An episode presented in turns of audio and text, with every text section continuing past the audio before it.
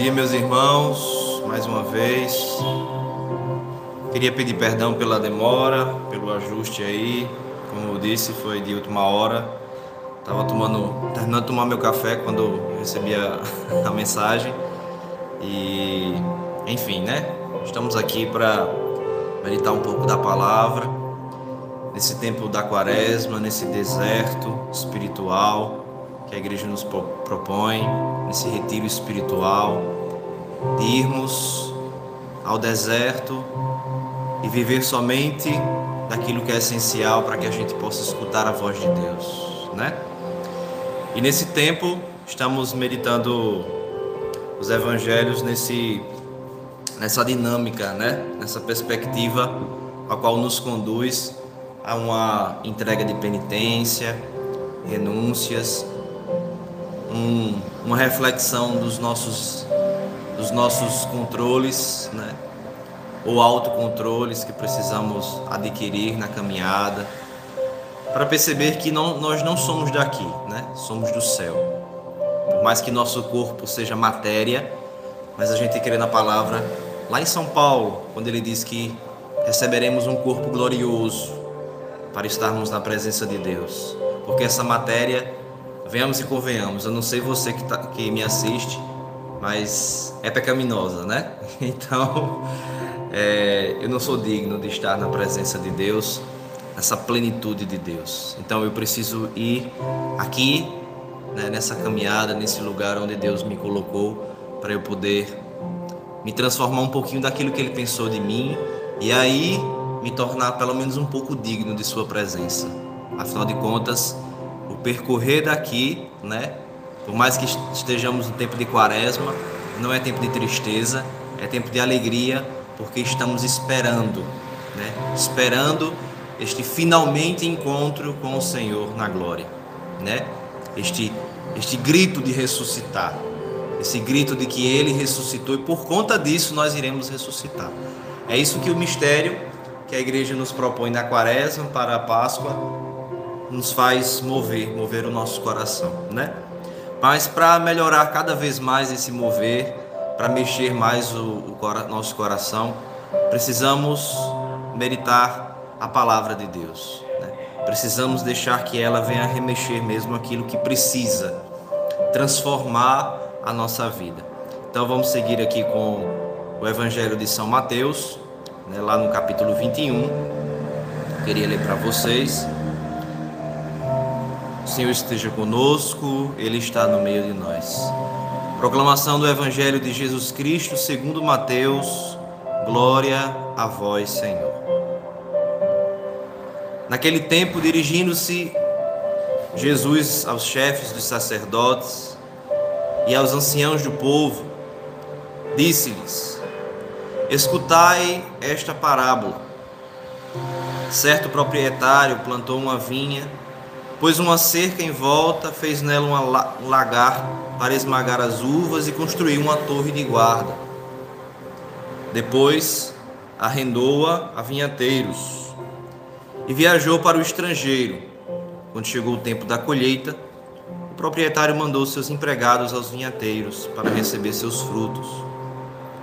Os vinhateiros, porém, agarraram os empregados, espancaram um a um mataram a outro e ao terceiro apedrejaram.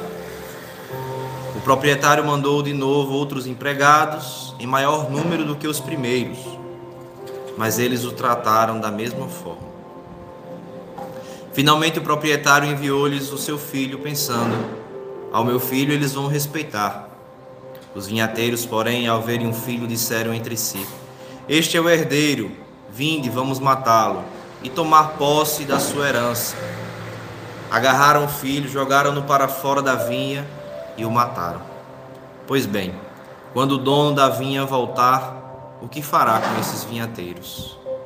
Os sumos sacerdotes e os anciãos do povo responderam: Com certeza mandará matar de modo violento esses perversos, ou arrendará a vinha a outros vinhateiros, que lhe entregarão os frutos no tempo certo. Então Jesus lhes disse: Vós nunca lestes nas Escrituras? A pedra que os construtores rejeitaram tornou-se a pedra angular. Isto foi feito pelo Senhor e é maravilhoso aos nossos olhos. Por isso eu vos digo: o reino de Deus vos será tirado e será entregue a um povo que produzirá frutos. Os sumos sacerdotes e fariseus ouviram as parábolas de Jesus e compreenderam que estava falando com eles. Procuraram prendê-lo, mas ficaram com medo das multidões, pois elas consideravam Jesus um profeta. Palavra da salvação. Glória a vós, Senhor.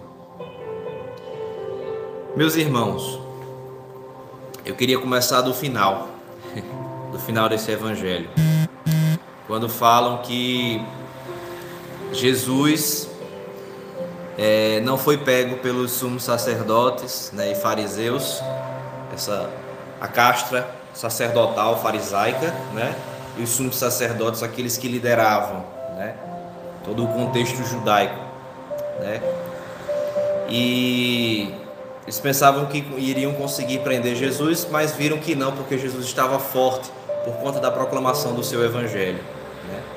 Mas a gente vê que não, não é esse contexto. O contexto é que não, não tinha chegado a hora de Jesus. Ainda necessitava percorrer, finalizar os três anos do seu ministério, né? De caminhada, de proclamação do reino de Deus. Mas ve, vejam que coisa interessante, né? Jesus vem contar uma parábola que é justamente a realidade da sua vinda. Deus envia o seu filho, mas o seu filho não é aceito. É como se, se num ditado popular aqui, numa conversa, a gente pudesse dizer assim: Pois é, Jesus está dando indireta para eles, né? Jesus está sendo, entre aspas, irônico com os, os fariseus e os sumos sacerdotes, porque eles não estavam compreendendo quem era né, o Messias, Yeshua? Aquele que vinha salvar, e aí, portanto, o Ahamashi. Né?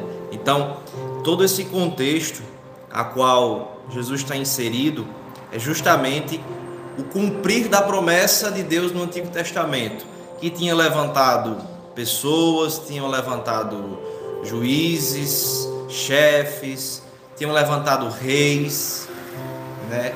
Mas o povo não estava compreendendo o que Deus queria realizar. É por, é por, isso que a gente vê no Antigo Testamento diversas vezes Deus falando: Eu não me agrado com sacrifício, né? eu não me agrado com isso. Como este povo não compreende aquilo que eu quero realizar. E aí Deus, na sua misericórdia infinita, envia o seu filho, envia a si mesmo e diz: Pode deixar, povo de Deus, eu mesmo vou fazer esse sacrifício eu mesmo vou ser o sacerdote e também eu mesmo vou ser a vítima, o cordeiro imolado. Eu vou fazer isso. Né? E aí, né, nesse contexto, as pessoas não aceitam, não compreendem, porque Jesus, num contexto histórico, venhamos e convenhamos, ele vem revolucionar aquele tempo. Veja, é, é uma estrutura que sai daquilo que já estamos acostumados. É como se se a religião estivesse fechada naquilo que tivesse vendo e organizado com aquele tempo e pronto. E agora não vem mais de outro jeito, só vem desse sentido, mas no sentido que eu quero entender, que eu quero que seja realizado e não com aquilo que Deus quer realizar. E aí Deus vai quebrar todos os paradigmas para dizer assim: a boa nova sou eu. e sou eu quem vou dá-la, né?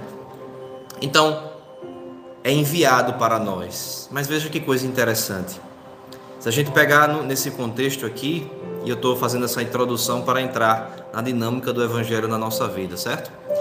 Veja que coisa interessante. Como o dono da vinha, ele dava suporte, porque é, é o seguinte: quando nós proporcionamos, como temos trabalho, é, um bom dinheiro, uma boa renda, a gente constrói uma indústria, uma fábrica, tem terras, para que as pessoas possam trabalhar. Eu estou dando suporte às pessoas. É como se eu dissesse assim, né? Aquele velho ditado. É, melhor do que dar o peixe, eu vou dar, eu vou ensinar o povo a pescar. Então eu dou trabalho, eu dou oportunidade, né? Se a gente for por essa perspectiva bem social, é, o dono da vinha estava fazendo isso com os empregados, né? Mas os empregados estavam achando injusto aquilo dali. certo? Eu acho que é bem considerável a gente colocar aqui, né, abrir um parênteses, para dizer o quanto também nós é, é, podemos aplicar a realidade do povo que foi solto lá no Egito, né? Caminhou o deserto, mas já estava reclamando de ser tirado da escravidão, né? Reclamando porque não tinha, não, não, é, não descanso, não estava comendo o que queria, não estava esperando as promessas de Deus acontecer, enfim. Então, os vinhateiros estavam o quê? Achando injusto que o dono da vinha estava realizando. Né? E aí matavam os empregados, os que estavam coordenando aquela vinha, né? Meus irmãos, essa realidade de, de Cristo Jesus não é só ensinada para aqueles que são chefes, já tem uma, um olhar de, de, de, fé, de caminhada cristã. Eu sou um católico, eu já tenho todo um currículo, já tenho toda uma preparação. Eu sou da comunidade católica em adoração, já sou um consagrado, um servo, abra, servo permanente, um Abraão, e já estou né, bem inserido na realidade cristã, já, tenho, já sou formado. Não, gente, não é somente não. Para esses não. É para cada um de nós, para todos nós, para o povo que deseja escutar para aqueles que não compreendem que Deus está cuidando da nossa vida, né? E eu quero dizer para você, né, nessa manhã, depois de ter dado essa introdução, Deus é o dono da nossa vinha. E ele, como o dono, ele sabe do que está fazendo, ele sabe do que do que a terra onde nós estamos, as realidades de vida a qual nós estamos inseridos. Ele sabe administrar, ele sabe o que se passa em cada área. Então, tendo essa compreensão de cuidado de amor de Deus, pare de ficar reclamando daquilo que Deus está fazendo na tua vida. Diego, mas eu não reclamo não, eu dou graças a Deus todo dia, eu louvo e agradeço. É, e por que tu murmura, tu reclama das coisas que acontecem? Por que, que tu vive com a cara toda vez emburrada? Não porque está em situação com pessoas, né?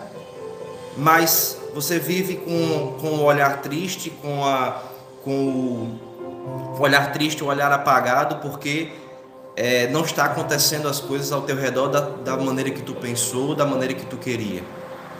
Murmúrios, reclamações são formas de, de quebrar todo o louvor ao qual é concedido. Meus irmãos, a gente é um esforço tão grande para a gente chegar diante do Senhor, nos preparar, preparar o nosso coração, para estarmos em Sua presença, louvar a Ele, o louvor abrir nosso coração para a graça de Deus acontecer, e quando vê, no outro dia, num instante, no instante seguinte, a gente quebra com uma simples murmuração, reclamação. Meu Deus! Começamos a reclamar da condução de Deus mas a reclamação já é uma das coisas já finais, porque antes já começam os pensamentos, porque você começa a duvidar das coisas de Deus na tua vida, você começa a questionar. Outrora você recebeu uma palavra, recebeu é, é, toda uma condução de Deus, teu coração se acalenta por aquilo que Deus é, é promete para a tua vida, profetiza na tua vida, e aí você começa a, a desmanchar no desânimo, no cansaço. E aí, pronto, começa a duvidar, a questionar. Mas eu não estou entendendo o que Deus está fazendo. Tem gente até que tem a, a, audácia, eu bato no peito, que eu já fiz muito isso, de ficar brigando com Jesus, com Deus. Senhor, o senhor não está vendo aqui não, sabe? Uma coisa é você colocar, desabafar com o Senhor né, na sua oração, até salutar fazer isso. Mas outra coisa é você começar a questionar o mover de Deus. Mas Senhor, você não acha que é melhor fazer isso, aquilo ali? Não. Ah, Diego, eu não faço isso na minha oração, não. Mas quando você começa a duvidar no íntimo do teu coração, você sabe que você está fazendo isso. Porque você quer entender do seu jeito. Você quer, como os, os, os sumos sacerdotes e os fariseus, os judeus naquela época, fechar a religião, a tua fé aqui, assim, ó. Não, Deus tem uma dinâmica certa comigo. Se sair daqui não é de Deus, não. Pronto, você é o. Né, é a, a, a segunda boa nova. Você é o revolucion, você é o revolucionário da fé. Gente, estamos caminhando depois de Cristo há dois mil anos. A, a, tentativa da igreja, a tentativa de nós cristãos caminharmos é justamente manter aquilo que Jesus já deixou. É como se eu dissesse assim, gente, não tem mistério não. Agora falta a gente querer entender. E o primeiro passo para esse entendimento, primeiro passo para deixar o nosso coração cada vez mais propício ao agir de Deus e, portanto, uma graça nos conduzindo, uma unção realmente fortalecendo nossa vida, é a gente confiar de que Deus é o dono da nossa vinha. E aí eu permitir que Ele cuide de mim. Permitir que cuide de mim é o quê? Cuidar do meu trabalho, cuidar das minhas finanças, dos meus bens materiais, dos meus filhos, do meu matrimônio, da minha família, da minha comunidade. Cuida da minha caminhada, e aí vai, cuidar do meu olhar, do meu escutar, do meu falar, cuidar da minha língua, cuidar daquilo que, que é muitas vezes é sentimento e a gente não está controlado. Então, né, São Felipe Neri diz uma coisa muito interessante. Eu até partilhei com alguns irmãos é, é luta, na luta contra o pecado, é, quem deve fugir é você. não adianta não, não queira lutar não. Contra o pecado, fuja. Sai de perto. Sai de ocasiões. Então é para onde você está olhando? Com um olhar físico, mas com um olhar também espiritual. O que é que você enxerga? Não consegue controlar? Pelo amor de Deus, criatura. Então tira o teu olhar, vai olhar para outra coisa. Está escutando coisas ruins? Sai de perto. Porque senão tu vai se deixar influenciar por fofoca, por conversas malditas, por reclamações, né? Porque tem gente que, que é uma esponja que eu não consigo entender, não. Tem gente que tá bem que só. Saiu da adoração de ontem, da celebração de ontem, tudo, tá aquele fogo, aquela unção. Uhul, vamos embora. Quando chega, quando chega no outro dia, chega na, na ocasião do trabalho e o pai começa a reclamar. Não, porque eu, aqui no trabalho tá desse jeito, porque fulano faz não sei o que, aí você faz, eita, é mesmo, né? Aí começa. de um pulo para outro, né? Começa a absorver, né? Começa a controlar a tua língua. Começa a controlar os teus sentimentos. Está sentindo alguma coisa estranha com alguém? Faz ao contrário. Mas eu não consigo, Diego. Eu não tenho, eu não tenho condição de que se alguém fizer alguma coisa comigo, eu vou lá e, e, e, e é, eu vou lá e já chego a abraçar. Eu vou achar que é falso.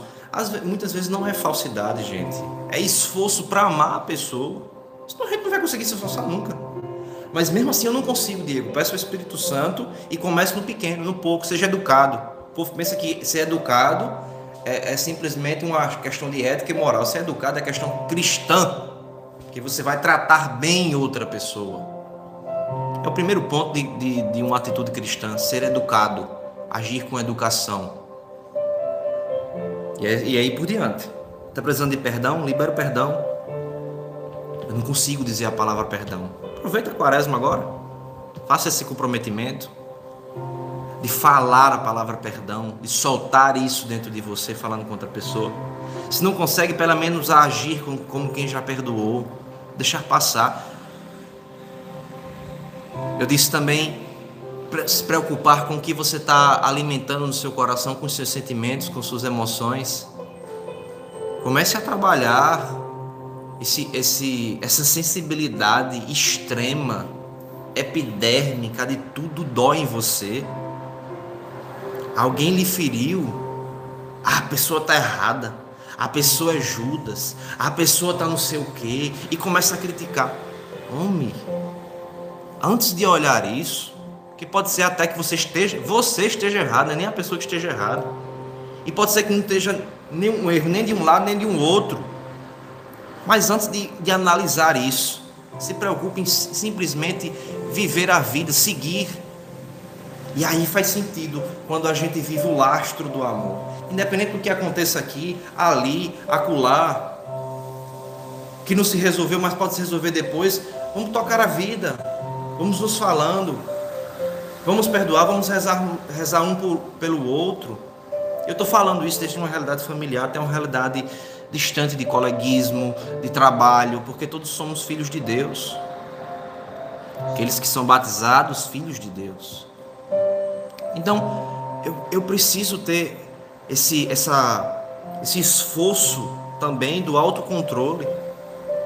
Comece a evidenciar coisas as quais ainda dentro de você não foram transformadas. Porque senão, gente, a gente vai viver um ritualismo. Que eu chego, me benzo, faço a, a minha. É, é, a minha introdução de fé, né? Aí depois peço ao Espírito Santo, faço bem bonito e de fato, muitas vezes nós nos encontramos em realidades que a gente faz a, a o sinal da cruz, pede o Espírito Santo, sente esse ardor do Espírito, esse toque do céu. Nós somos comovidos por uma palavra bonita, por uma formação, por uma catequese, por algo bonito que o Papa nos deu, ou determinada pessoa, o nosso pai fundador, os formadores da comunidade. Mas aí você não tem uma realidade de transformar a sua vida, converter a sua vida, ter um processo de metanoia. E o tempo de quaresma é propício para isso, rever as tuas atitudes. Senão, gente, a gente vai viver, não é fé não, vai viver, viver uma religião como os sumos sacerdotes aqui, ó, fechadinho. Desperta tu que dormes, bata no teu peito quando for fazer tua oração. Muda tua mentalidade, muda tua postura. Ah, mas eu, eu sempre fui assim. Deixa de, de, de o diabo falar por você. Isso é fala do, de Satanás. Eu sempre fui assim, eu não vou mudar nunca. Que conversa que Deus não quer tu assim? Deus quer que tu viva no amor. Então muda, muda tua realidade, muda teu contexto, muda tua postura, muda teu jeito de falar, de agir, de olhar, de sentir. Faz o esforço. Parece que a gente perdeu o sentido de viver a cruz e não pegar a cruz e seguir a Jesus Cristo. A gente se esquece que tem um esforço pessoal determinadas vezes na caminhada, irmãos é, que ingressavam em outras realidades de vida, de crescimento e maturidade, quando vinham partilhar comigo, quando vinham fazer um atendimento, quando vinham conversar, muitas vezes eu dizia, eu fiz, olha, é, é, gente, temos que temos que ter a realidade de que a gente precisa tem uma hora sim que eu preciso fazer alguma coisa, né? Sair de mim, sair dessa realidade de espectador para sermos protagonistas na realidade da caminhada de Deus, protagonistas da nossa própria fé, certo? É... Mas tem um momento que nós somos muito é como se Deus fizesse assim, na sua passividade, deixa eu agir agora. Abre teu coração. O esforço de você agora é, agir Sou eu que ajo em você. Então eu vou lhe martelar na paciência, vou lhe provar na paciência, na confiança em mim. Né? Se eu quero ter paciência, não adianta, ah, vou pedir paciência. Pronto, o Espírito Santo hoje me deu paciência, eu vou lidar com todo mundo. Conversa, Deus vai te colocar em situações para gerar paciência em você. E às vezes você faz, é, Deus faz isso, você pede paciência, imediatamente Deus faz. E quando você chega no momento, você faz, meu Deus, o que é que o Senhor está fazendo comigo? É o demônio, o Senhor quer começa a botar culpa em todo mundo e até no, no, no cão. É você mesmo. Não esqueçamos que o maior inimigo de nós mesmos somos nós mesmos.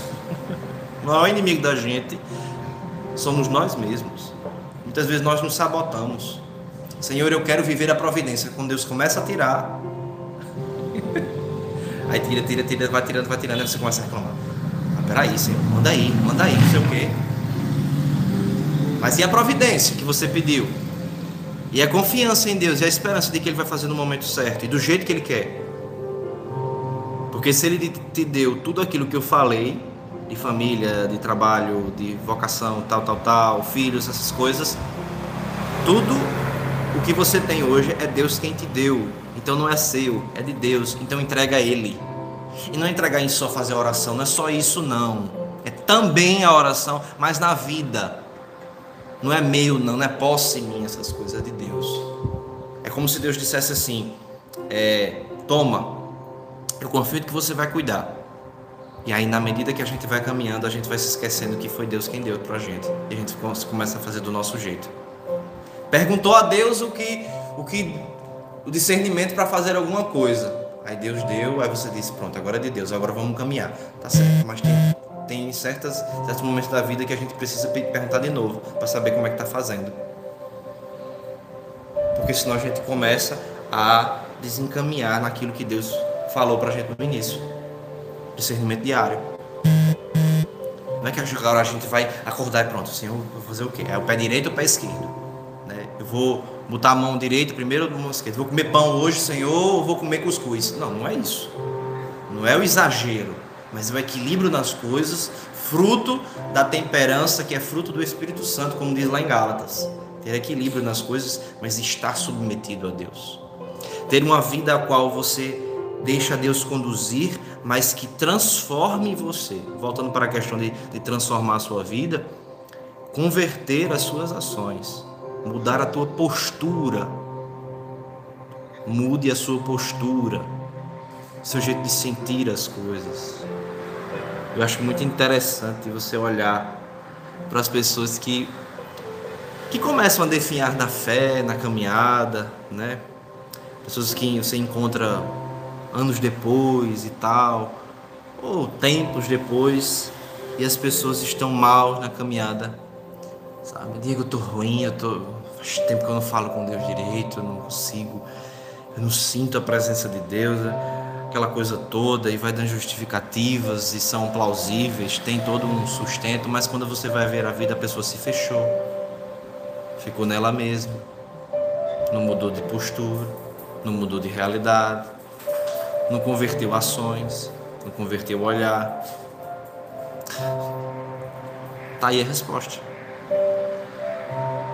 Então, precisamos entender que o que Deus faz com a vinha da nossa vida, a realidade do nosso coração, é o melhor para a gente. Eu nunca vivi isso.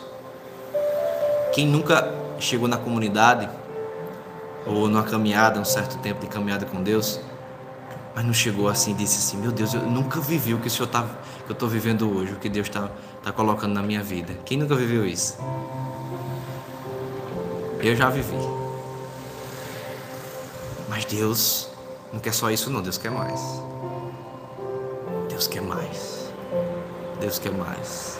Porque Ele sabe o que é melhor dentro da nossa vinha. Ele sabe que ali naquela área você precisa fazer isso. E é novo, é transformar, é coisa nova. Não é ali na mesmice, não. Ali você precisa se manter. Aqui você precisa se calar. Aqui você precisa esperar e confiar. É isso. Para que a gente não acabe fazendo como os vinhateiros, acabe destruindo a obra, destruindo, matando os coordenadores da vinha, os colaboradores da, do vinhateiro, mesmo sem querer, mesmo inconscientemente, achando que a gente está vivendo uma boa fé, achando que a gente está vivendo um bom cristianismo e que tá bom demais, que tá bom demais. Não tá bom demais não. Bom demais é o céu. É como a gente diz na salve, na salve rainha, chorando e gemendo nesse vale de lágrimas, ou vai dizer que isso aqui é bom, que conversa bom é na presença, estar na presença de Deus. E se a gente experimenta na graça de uma oração, um pouco do arrebatamento, um pedacinho do céu, um, momento de amor, de amorização, de fraternidade, a gente sente a presença de Deus. Isso é só um milésimo do milésimo do milésimo do 0,000% do que a gente vai viver na glória. E na eternidade não são 100, 120, 90, 80, 70, dependendo da vida que tu está levando, pode ser até que chegue a 50. Não é só esse, esse pouquinho de ano, não. É eternidade. É cem, é mil, é dois mil, é dez mil. É eternidade. Não tem tempo. É isso o tempo todo com Jesus. Porque o que eu estou plantando aqui na minha vinha vai ser colhido lá. Por isso que a palavra diz aqui, ó. Bons frutos. Olha só o que ele fala que eu acho muito interessante. Quando chegou o tempo da colheita, o proprietário mandou seus empregados para receber os frutos, para receber os frutos, frutos de, vinha, de vida eterna. O proprietário, estava falando vinhateiro, né? mas é proprietário. Os vinhateiros eram aqueles né, que estavam, estavam querendo matar. Né? Mas é os frutos, as uvas, né? a seiva com que o Senhor vai fazendo, com que o Senhor vai movendo e a gente vai colhendo na nossa vida Porque tem muita coisa que a gente só vai colher depois, gente. Não é agora não. Só vai colher depois. Quantas coisas na minha caminhada hoje. Aí, você vai, né? Como jovem de 32 anos, você vai vendo que tem muita coisa que você você diz, ai meu Deus, se eu tivesse feito aquilo, tal, tal, tal, mas vamos embora, né? Não vou ficar olhando para trás, não, né? Mas analisando a sua vida para que você não cometa os mesmos erros ou outros erros, para você viver diferente e perceber que desde agora a gente colhe os frutos, mas não são frutos necessariamente materiais, são frutos invisíveis, visíveis e é, substanciais ao nosso coração. Por isso, que nessa perspectiva, já finalizando a minha fala, nessa perspectiva de quaresma, de deserto espiritual, de analisar a nossa vida, de estarmos a mercê do que Deus quer realizar, façamos, façamos essa reflexão. Como eu estou tratando o cuido de Deus na minha vida? Como eu estou deixando Deus né, ser o proprietário da terra do meu coração? Porque a palavra diz que Deus, Deus diz que a, a, a cercou a vinha, protegeu ela do mal, mandou pessoas e os empregados para cuidar, os vinhateiros para colher, ou seja, tem todo um, um contexto, tem todo um, um, seguir, mas um contexto do céu, ao qual muitas vezes a gente não vai entender. Então, deixa Deus cuidar de você, deixa Deus colocar você no colo, Deixa Deus sonhar em ti. Deixa Deus fazer contigo o que é o melhor. Amém. Amém. Louvado seja nosso Senhor Jesus Cristo, para sempre seja louvado e amado. E encerrando esta partilha de hoje, pedindo que os anjos acompanhem o nosso Pai Fundador nessa cirurgia pedindo que os anjos do Senhor vão te acompanhando, você que está indo para o seu trabalho, você que está já trabalhando em casa, ainda em home office, porque se Deus quiser a gente vai, ou algumas realidades que permaneceram home office, né? Aonde você for, aonde você está seguindo, onde Deus está te pedindo mandar, deixa Deus sonhar em ti. Deixa esse Senhor da vinha cuidar da tua vida, do teu coração, das áreas que precisam ser cuidadas. E ainda continuando a celebração de hoje, você que não esteve ontem, vamos terminar essa nossa live de hoje na certeza de que eu tenho um Deus que está comigo, mesmo no deserto, porque foi Ele que me conduziu.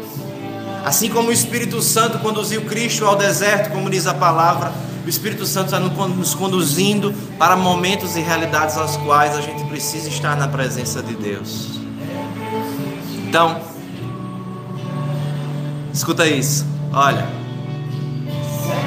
Segue além. Segue além. Não pare. Não pare, meu irmão e minha irmã.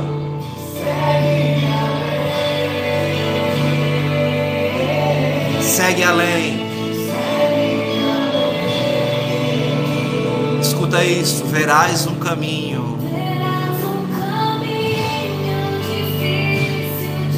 Verás tempestade. Mas quando o sonho é de Deus,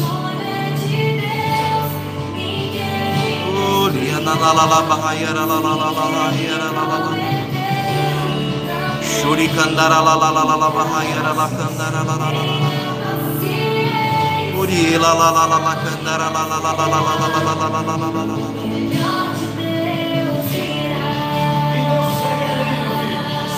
digamos: Segue a lei, segue a lei. Oh, na na la la la la. la.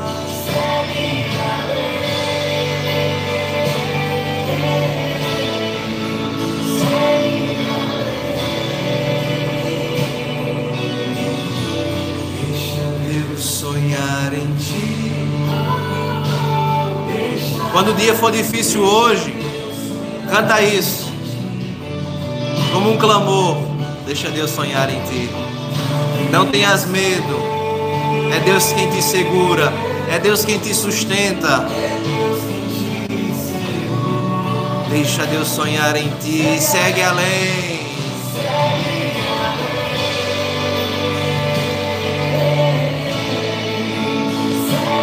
Não olha nem para a direita nem para a esquerda. Mantém firme os teus empreendimentos do Senhor.